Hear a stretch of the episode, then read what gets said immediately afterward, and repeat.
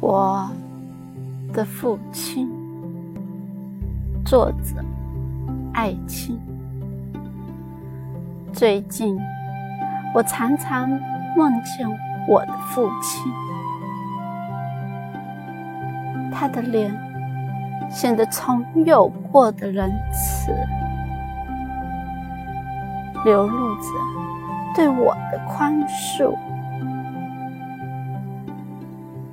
他的话语也那么温和，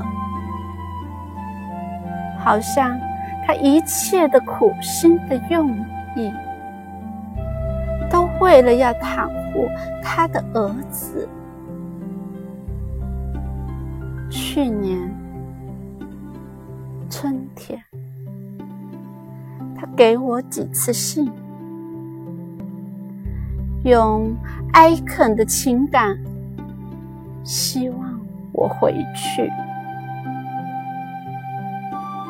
他要嘱咐我一些重要的话语，一些关于土地和财产的话语。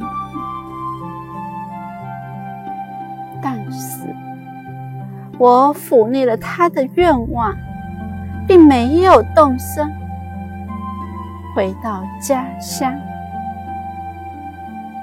我害怕一个家庭交给我的责任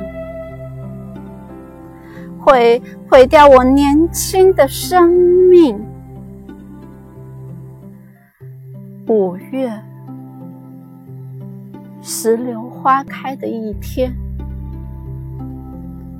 他含着失望。离开人间。